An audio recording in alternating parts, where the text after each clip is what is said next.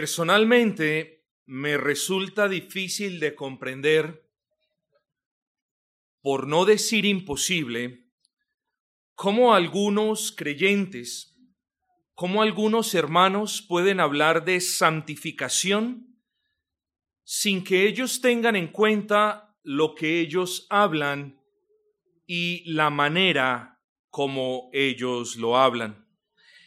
Es como si se pudiese hablar de santificación no teniendo en cuenta el aspecto de nuestra conversación. Entiéndase, como ya lo dije, por conversación, la manera en la que hablamos y el contenido de lo que hablamos.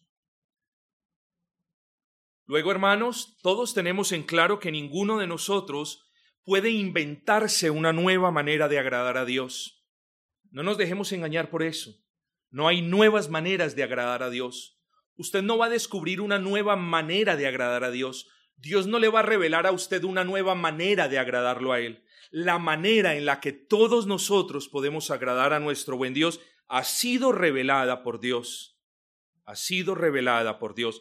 Así que ninguno de nosotros puede inventarse una manera de santificarse aparte de lo que Dios ha estipulado en su palabra y aparte, de manera particular, de la obediencia a la ley moral. Hermanos, es bueno, no lo hacemos a menudo, pero es bueno recordar, hermanos, somos una iglesia cristiana con un distintivo, con algo que nos caracteriza y es el ser reformados. Cuando nosotros decimos somos cristianos, somos bautistas particulares o reformados, estamos haciendo alusión a una serie de distintivos, a una serie de marcas que nos caracterizan, que nos diferencian. No estamos diciendo que nos hacen mejor que los demás, solo estoy diciendo que nos diferencian de otras iglesias, de otras congregaciones, etcétera, etcétera. Luego, hermanos, nosotros como bautistas particulares creemos firmemente en ese aspecto santificador de la ley. Quiero repetírselo. Nosotros como bautistas, reformados o particulares, creemos en ese aspecto santificador de la ley. Luego, por la gracia de Dios, nos vamos santificando a medida que nos esforzamos por obedecer su ley. Eso es claro para nosotros. Ahora bien, es fácil concluir que los mandamientos no solo, lamentablemente usted y yo los violamos por las obras. Los mandamientos, lamentablemente usted y yo, los violamos también por medio de pensamientos y de palabras. Yo quiero que nos enfoquemos en este sermón en las palabras en algo tan común para nosotros, en algo que hacemos al día, excúsenme, miles de veces. Cuando abrimos nuestras bocas y saludamos o reclamamos o pedimos o explicamos todas las palabras, centrémonos en ese, en ese aspecto nuestro como ser humano, en nuestras palabras. Sus palabras lo definen a usted. La manera como las dice lo definen a usted. El contenido de sus palabras también lo define a usted.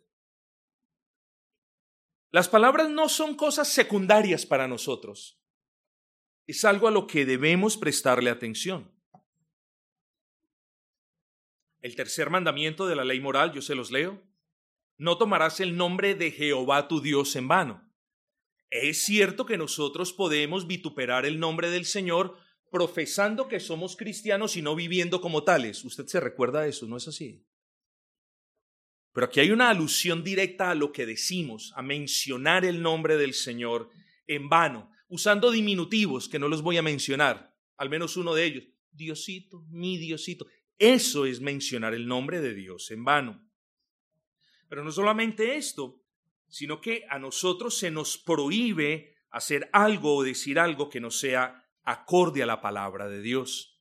¿Por qué? Porque cuando nosotros decimos algo que no es acorde a la palabra de Dios, lo que estamos diciendo o estamos tomando el nombre del Señor en vano, de alguna manera suplantándolo. Así que tenemos que ser muy cuidadosos cuando citamos la palabra, cuando hablamos la palabra, cuando explicamos la palabra. Porque si yo doy una explicación contraria a la intención del Espíritu, con la luz que el Señor nos ha dado, estamos tomando el nombre de Dios en vano. El noveno mandamiento. No hablarás contra tu prójimo falso testimonio. Este mandamiento nos prohíbe decir algo que no corresponda a la realidad. Y podemos elaborar mucho más al respecto. ¿Cuál es la conclusión? Que cada uno de ustedes, mis hermanos, incluyéndome a mí, por supuesto, que cada uno de ustedes debe tener muy presente lo que habla a diario. Porque nos acostumbramos a una manera de habla, porque nos acostumbramos a un tono, porque nos acostumbramos a un contenido en nuestras conversaciones que se nos va normalizando, es decir, que se nos va haciendo normal y que quizás a la luz de la palabra no lo sea. Debemos, hermanos, no solamente mirar lo que hacemos, sino que le debemos poner guarda o freno a nuestros labios. Y debemos también mirar, por así decirlo, lo que decimos. Y tenemos que tener mucho cuidado, mis amados hermanos, y de ahí la exhortación del apóstol Pablo. ¿eh? Ninguna palabra corrompida salga de vuestra boca. Ya vamos a elaborar. Pero debemos tener cuidado con lo que hablamos, porque lo que hablamos puede confundir a los demás. Es decir, cada creyente debe estar muy al pendiente de que su boca no sea una fuente de palabras corrompidas. El original en griego, corrompida, hace referencia a algo vegetal o animal en estado de putrefacción no sé, imagínese un huevo putrefacto, imagínese mm, el cadáver de un animal en su estado de putrefacción.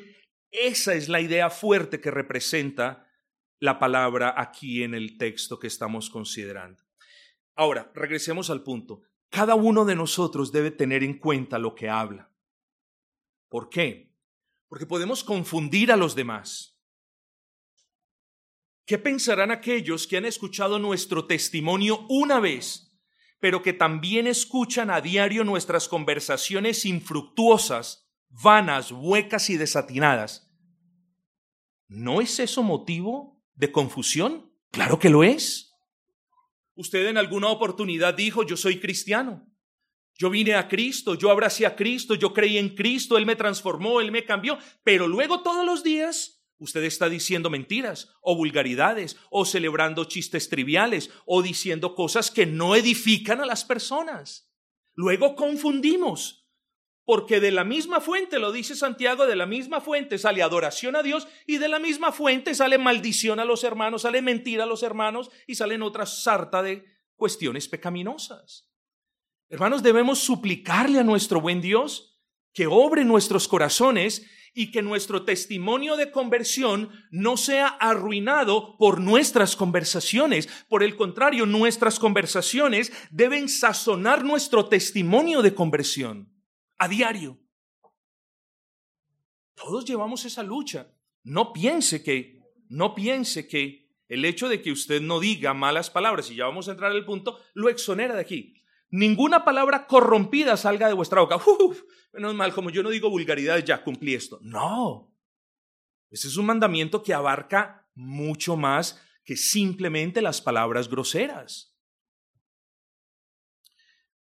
Miremos las palabras del apóstol, hermanos, y vengamos a nuestra en nuestras Biblias a la palabra del Señor en su versículo 29, capítulo 4 de Efesios. Dice, ninguna palabra corrompida salga de vuestra boca, sino la que sea buena para la necesaria edificación, a fin de dar gracia a los oyentes.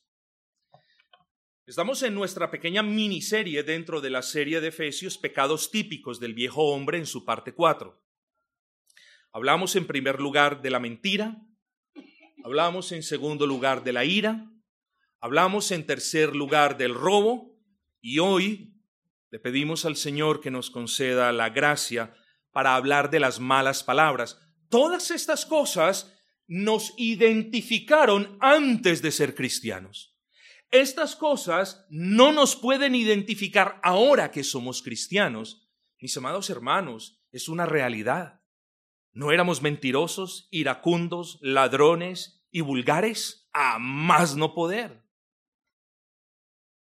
Bueno, hermanos, hoy debemos dar gracias al Señor, porque esas cosas no nos identifican, pero si alguno de ustedes tiene una lucha con alguna de estas cosas, digo una lucha feroz, porque cada uno de nosotros tiene una cierta lucha con un cierto pecado, si alguno de ustedes tiene una lucha con lo que habla o no es lo suficientemente cuidadoso con lo que habla o con la manera en la que lo dice, pidámosle al Señor que nos conceda gracia para que de nuestras bocas no salga palabra putrefacta, corrompida, dañada, sucia, o en su sinónimo mala. Esta palabra corrompida en el original griego es el antónimo de inmarcesible. Inmarcesible, incorruptible, grandioso. Corrompida es todo lo contrario.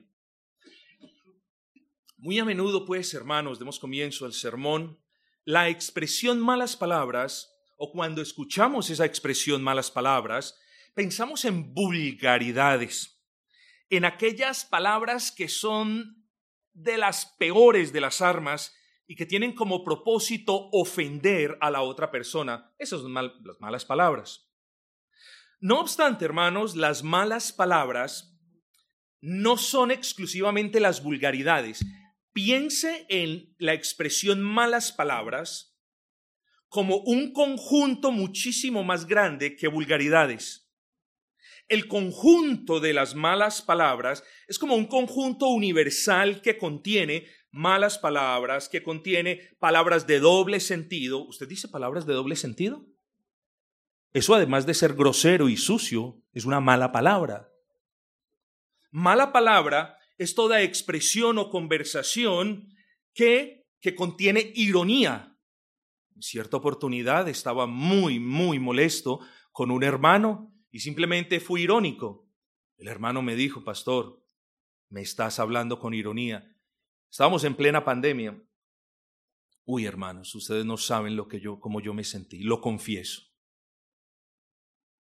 Porque la ironía es pecado, hermanos. Mala palabra, ¿sabe qué es mala palabra? Una palabra hiriente. Eso es una mala palabra. Una palabra mentirosa. Eso es una mala palabra. Una palabra lisonjera ay hermanito. Esas son malas palabras.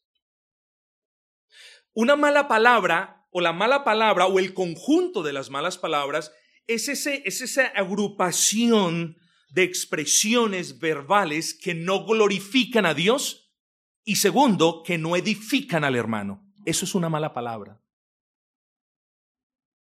Eh, pastor, yo hablo con mi hermano de negocio. Muy bien, háblelo el día lunes Evite las malas palabras o innecesarias en el día del Señor, hermanos. Pastor, quiero hablar del Mundial de Fútbol y de quién lo ganó. Muy bien, en todo su derecho. Intente hacerlo mañana. La prioridad del día del Señor son las conversaciones que honren al Señor y que edifiquen la iglesia, hermanos queridos. Hermanos, si nosotros debemos hacer un esfuerzo, qué vergüenza, hermanos, en algunas oportunidades cuando alguien se me acerca y me dice, pastor, todavía parece que continuamos con conversaciones inoficiosas.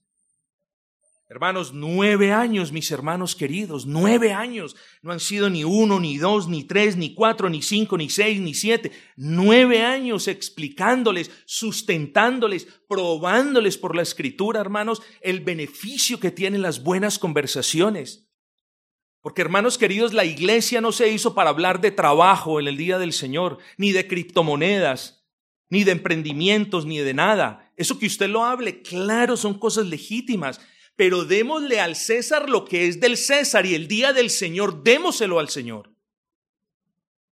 Y prioricemos las cosas del Señor en el día del Señor particularmente, hermanos. Así que algo que es legítimo en el resto de los días no puede ser muy legítimo en el día del Señor, hermanos. Lo debemos comprender. Las malas palabras incluyen palabras inoficiosas. Hermano querido, ¿cuántas veces le he explicado que si no tenemos una palabra de edificación, de aliento, de exhortación para con el hermano, es mejor que no hablemos? Ahora, no les estoy diciendo, quedémonos callados. No, Pero si lo que usted va a hablar son truanerías, son chistes flojos, son conversaciones sin sentido, por favor calle, que incluso la palabra dice que el necio que calla se le cuenta como sabio. Si no tenemos, hermanos, palabras para glorificar al Señor, si es que se nos acabaron las palabras para glorificar al Señor, para hablar con un hermano de lo que el Señor ha hecho en mí, para compartir con un hermano de mis necesidades o para glorificar con un hermano o una hermana al Señor, callemos, hermanos. Si usted no tiene, si eso no está en su corazón, hermano, no hable de criptomonedas, ni de emprendimientos, ni de bolsa de trabajo, ni de una cosa ni de la otra en el día del Señor, hermano. Hágalo el lunes, tiene seis días para hacerlo. Es vergonzoso, hermanos, que después de nueve años, algunos, lo digo con respeto, algunos entre ustedes todavía no estén dándole al día del Señor la importancia que tiene. Deshonran el día del Señor, deshonran al Señor con palabras malas, con palabras que no son conforme a la palabra de Dios. Ahora, pastor, ¿tengo que hablar yo todo conforme a la palabra de Dios? Sí, ¿no? Sí, porque no podemos hablar absolutamente nada aparte de lo que de la palabra del Señor podamos derivar. ¿Podemos hablar de fútbol? Claro, es un entretenimiento lícito. ¿Podemos hablar de una inversión? Es un entretenimiento, es una ocupación lícita, bueno, dependiendo. ¿Podemos hablar de mis necesidades? Son cosas, claro que sí. Pero mis amados hermanos, tenemos todas nuestras palabras, debemos buscar conformarlas. Esa es una palabra en el griego que significa amoldar, buscar que ellas se, eh, entren en ese molde de la escritura. Nosotros debemos ser transformados por la palabra y parte de esa transformación es lo que decimos y cómo lo decimos, mis amados hermanos. Así que toda palabra que no honre a Dios, y que nos sirva para edificar, para exhortar, para amonestar, para consolar, para ayudar al hermano, son palabras malas, hermanos. Palabras inoficiosas, particularmente el día del Señor.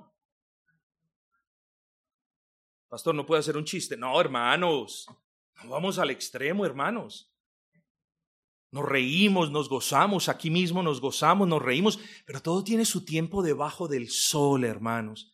Y es lo que yo les estoy pidiendo, o mejor, el eco que yo estoy haciendo a las palabras de Pablo, que ninguna, ninguna, miren el carácter absoluto de esto, ninguna palabra salga de nuestras bocas, mis amados hermanos. Quiero que noten primero, vamos a leer el versículo 29, ninguna palabra corrompida salga de vuestra boca. Quiero que noten primero el absoluto eh, ninguno. Es decir, no hay excepción a esa orden. No hay ni una sola razón de la que usted pueda echar mano que justifique el uso de su parte de una palabra necia, innecesaria y que no edifique al hermano. No hay excusa para nosotros, hermanos. El apóstol dice ninguna, y es así, ninguna. Qué bueno, hermanos, que nosotros lleguemos un día y podamos decir, oh Padre, gracias Señor, gracias porque hoy me esforcé, estuve más consciente de mis palabras y Señor, pese a mis falencias, creo que te honré. Qué bueno que nosotros incluso desde mañana, en el inventario espiritual que hacemos cada noche, espero que lo hagamos, podamos decir, oh Señor, ahí fallé, cuando abrí mi boca para contestar conforme la necedad del necio. Oh Señor, Allí fallé cuando abrí mi boca para contestarle a alguien que me insultó en el carro. Qué bueno que nosotros comencemos a ver estas cosas y que a la vez podamos traer a nuestras mentes el recorderis del apóstol Pablo. Ninguna palabra corrompida debe salir de nuestras bocas. Ahora bien, hermanos, la boca es el parlante del corazón. Usted modula lo que hay en su corazón. Usted habla mentiras porque en su corazón hay mentiras. Usted habla engaños porque eso es lo que hay en su corazón. Usted habla groserías porque eso es lo que hay en su corazón. Usted habla palabras de doble sentido porque eso es lo que hay en su corazón. Así que lo primero que debemos hacer, hermanos, es examinar nuestros corazones y traer arrepentidos esos pecados delante de ese buen Dios que está siempre dispuesto a perdonar. Nosotros difícilmente vamos a corregir qué hablamos y cómo lo hablamos a menos de que Cristo obre en nuestros corazones, hermanos. Así que, hermanos, en la regeneración Dios, no solamente nos ha dado vida, sino que ha inclinado nuestros corazones a las cuestiones santas, ha limpiado nuestros corazones de ese exceso de mugre, hermanos. Ahora la mugre y el pecado que tenían un poder dominante en el corazón ahora son un remanente de ese Espíritu Santo que reina en nuestros corazones. No permitamos, hermanos, no permitamos que esos corazones se llenen de cualquier inmundicia, de mentiras o de cualquier otro pecado, porque si se llenan de eso, inevitablemente nosotros vamos a estarlo modulando más adelante. No, pastor, no digo, ah, entonces lo va a estar pensando. Pero su corazón es la fuente y sus pensamientos o su hablar es simplemente la manera como se expresan las cosas que hay en su corazón. Luego, mi amado hermano, se lo suplico, si usted, si usted ha sido cuidadoso con los medios de gracia, muy seguramente su corazón tendrá menos y menos pensamientos y menos deseos malos, por lo que por lo general va a redundar en menos palabras malas. Si usted es cuidadoso con los medios de gracia, mi amado hermanos, dedíquese a leer la palabra, unos buenos 15 minutos leídos, escudriñelo otras 10 minutos. Pastor, no lo puedo hacer en la mañana. Está bien, hágalo en la mañana y hágalo en la noche. Pastor, no quiero 10, quiero 15, quiero 20. Hágalo, solamente que tenga una limpia conciencia de que ha leído y de que ha escudriñado. Si usted se ha esforzado un poquito en derramar su corazón en oración delante del Señor, no solamente tendrá menos y menos pensamientos y deseos malos, lo cual redundará en menos palabras malas, sino que aumentará en su corazón más y más pensamientos dignos, santos, por lo que redundará por lo general en palabras que edifiquen para la gloria de Dios. ¿De dónde sacamos esto? Hombre, lo dice la palabra. Lucas 6:45. El hombre bueno del buen tesoro de su corazón saca cosas buenas. Del buen tesoro de su corazón. El hombre justo, léalo. El hombre santo, el hombre cristiano, léalo así, saca del buen tesoro de su corazón cosas buenas. Del buen tesoro del corazón no puede sacarse cosas malas. Si usted ha sido regenerado y si se ha percatado de los medios de gracia y si se está santificando con la ayuda y el poder del Espíritu Santo, inevitablemente del tesoro de su corazón va a sacar cosas buenas, va a hablar cosas buenas, va a pensar cosas buenas. ¿Por qué? Cristo mismo lo dice, el final del versículo 45, Él lo deja en claro, porque de la abundancia del corazón habla la boca, sencillo. La lengua habla de lo que hay en su alma, mi hermano. La lengua muestra el interior de su corazón. Nunca se le olvide. Pero para ayudarnos a cumplir esta orden, hermanos, estoy convencido de que la escritura nos provee una advertencia. Y yo quiero preguntarle de verdad cuánto usted teme a Dios. No lo teme de boca, no, yo temo a Dios. Si le pregunto a cada uno de ustedes me va a decir sí. Temer a Dios es, por ejemplo, para que usted lo, lo, pueda, lo pueda concretar esa idea, temer a Dios es leer su palabra y creerle las promesas. Temer a Dios es leer su palabra y temblar ante las amenazas. Son dos ejemplos de temer al Señor. Temer al Señor es sorprenderse por su grandeza, por su magnitud, la magnitud de su benevolencia. Entonces, yo, ¿cuánto teme usted al Señor? Bueno, aquellos que en verdad temen a Dios, seguro temen a su palabra. ¿Y qué es lo que nos advierte el Señor en su palabra al respecto de las palabras que salen de nuestras bocas? Hermanos, primero, notemos entonces el carácter absoluto de la palabra ninguna. Ninguna palabra que no glorifique a Dios, o sea, de edificación llena de gracia para edificar al hermano, debería salir de nuestras bocas. Pero en segundo lugar, note la advertencia que el Señor nos hace en su palabra y voy a apelar a diferentes versículos, cosa que no hago muy a menudo. Noten la advertencia. sus malas palabras, hermano, sus malas palabras, hermana, sus chistes flojos, sus truanerías, sus mentiras, las groserías, las vulgaridades y todo lo demás tienen un efecto devastador sobre los que están alrededor de usted. ¿Recuerdan la palabra de Santiago? La lengua es un miembro pequeño, pero se jacta de grandes cosas. He aquí cuán grande bosque enciende un pequeño fuego, un pequeño fuego, una pequeña chispa es suficiente para encender un bosque.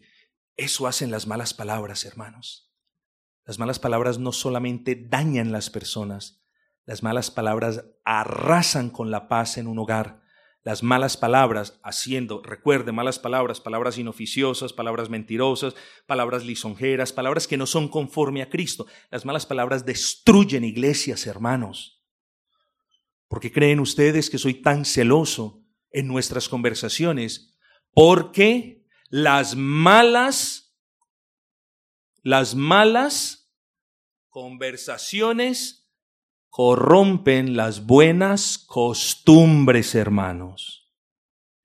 Y estamos en una iglesia cristiana donde muy buenas costumbres estamos aprendiendo, donde continuamos aprendiendo. Y no es justo, mis hermanos, que una mala conversación comience a permear lo que nosotros queremos hacer, y es vivir para la gloria de Dios y es vivir en paz para la gloria de Dios, hermanos. Hermanos, sus malas palabras, nuestras palabras inoficiosas, imprudentes, palabras huecas, aquello que usted dice que no edifica, tiene la potestad de encender grandes fuegos y de causar grandes estragos. Estragos que a menudo fracturan la paz y la unidad de la iglesia. Hermanos, yo le quiero hacer una pregunta con toda sinceridad. Y créame que no es irónica. Pero ¿estaría usted feliz de que yo entrara a su casa y jugando con fósforo se prendiera una cortina y con la cortina el palo de la cortina y con eso la sala y con eso su casa? ¿Estaría feliz de que, de que una imprudencia mía terminara con su patrimonio? No. Bueno, yo no estoy contento de que una lengua acostumbrada a las malas palabras dañe la paz y la convivencia en esta iglesia. Es más, ninguno de los que hacemos parte de esta iglesia estaríamos contentos de que malas conversaciones quieran corromper la manera santa como nosotros queremos vivir aquí, hermanos. Así que esto de las malas palabras nos compete a todos, hermanos, porque no ninguno de nosotros es intachable al respecto solo que hay algunos entre nosotros que todavía no le han prestado a este punto la atención debida. Por favor, hermanos, tengamos a bien considerar esto. Ninguna palabra corrompida salga de vuestra boca. En tercer lugar, recordemos primero, ninguna es ninguna. Segundo, tengamos cuidado porque podemos causar grandes daños con lo que decimos. Tercero, ¿A quién tenemos en los cielos sino a ti? dice el salmista. Hermanos, ¿a quién podemos apelar para que corrija nuestra manera de hablar? Solamente a nuestro buen Dios, hermanos. Él es el único que nos puede conceder gracia y sabiduría y discernimiento para saber qué hablar y cuándo hablar. Hay un tiempo para todo, mis hermanos. Hay un tiempo para todo bajo el sol. Así que en ocasiones, hermanos, dice Eclesiastes 3:7, tiempo de romper y tiempo de coser, tiempo de callar y tiempo de hablar. Hablemos en el día del Señor cosas santas, exhortémonos. Hay tantas doctrinas que en las que podemos meditar, no debatir, meditar. Si usted está confundido y quiere debatir, hable conmigo, pregúnteme. Puede que no termine de estar de acuerdo con lo que yo le explico, pero no, la, iglesia no es para debatir, la iglesia no es un lugar donde se hacen corrillos para debatir. Ah, se pueden considerar las doctrinas, se puede hablar del sermón, se puede hablar del sermón de la semana pasada, se puede hablar de la mundanalidad reinante en nuestras calles, en nuestros barrios, o se puede hablar de la obra que hizo Cristo, de lo que nosotros fuimos, de quiénes somos. Hay muchos temas, hermanos. Así que apelemos, hermanos, y tengamos sabiduría. Pidámosle al Señor, hermanos queridos, gracia. ¿Por qué? Venimos al punto número cuatro porque la escritura nos enseña cómo debe ser cada palabra que sale de nuestras bocas. Colosenses 4:3 nos dice, sea vuestra palabra siempre con gracia, siempre con gracia, que es en cierta manera lo mismo que nos dice el apóstol. Oigan, ninguna palabra corrompida salga de vuestra boca, sino la que sea buena para la necesaria edificación. ¿Y para qué? a fin de dar gracia a los oyentes. ¿Usted entendió lo que dice el apóstol Pablo? Que nuestras conversaciones, en cierta manera, lo que nosotros decimos, en cierta manera es un canal que Dios usa para darle gracia a los oyentes. Le he dicho que nuestras conversaciones tienen el poder de derribar, de consumir y de arrasar. Pero aquí el apóstol Pablo nos está diciendo, no, no, no, no, que ninguna de esas cosas broten de vuestras bocas, que por el contrario, todo lo que brote de su boca sea para la edificación, sea sazonada con gracia. ¿Por qué? Porque esas palabras Dios las usa a manera de gracia cuando hablamos con otros hermanos, cuando exhortamos a otros hermanos, cuando corregimos con paciencia a otros hermanos, cuando amonestamos a otros hermanos, hermanos, cuando consolamos a otros hermanos. Yo no diría que son medios de gracia, pero sí son, en cierta manera, son canales para que fluya la gracia. Si en mi corazón hay gracia, debo hablar de esa gracia con la esperanza de que esa gracia sea de bendición para la hermana, para el hermano, para el amigo, para la amiga.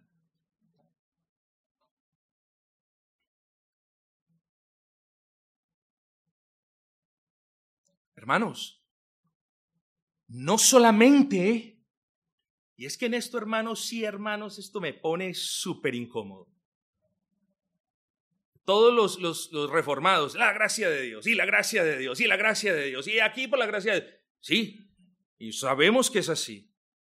Pero hermanos, ¿de qué sirve hablar de la gracia de Dios si en sus palabras no hay gracia? ¿La entendió? ¿De qué sirve hablar día y noche de la gracia de Dios y soy salvo por la gracia de Dios y esto lo tengo por la gracia de Dios y la gracia de Dios si en sus palabras no puedo ver yo la gracia del Señor, no puedo escuchar la gracia de Dios, hermanos? ¿Cómo demostramos que la gracia de Dios corre por las venas de nuestra alma? Hablando con gracia, entre muchas otras cosas. Hablando con gracia. Animando al desanimado. Buscando edificar la iglesia buscando exhortar, no como policía del templo, porque aquí no hay ningún policía del templo, ni yo le he encomendado la labor a ningún hermano para que sea policía del templo. Aquí nadie es superiormente moral a los demás. Aquí somos pecadores redimidos, necesitados de Cristo y de su gracia. Pero hermanos, si hay una oportunidad, exhortar al hermano que no está haciendo lo correcto. Sea paciente, ore, espere un tiempo. Y si no ha pasado ese tiempo, acérquese al hermano teniendo cuidado de que el hermano no le vaya a decir, oiga, pero es que usted tampoco hace esto. Hermanos, tenemos que ser muy cuidadosos, muy cuidadosos cuando exhortamos a otro hermano.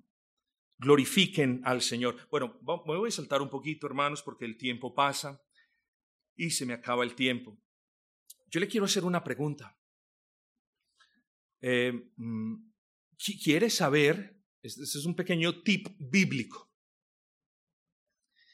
Usted quiere saber si usted es una persona sabia.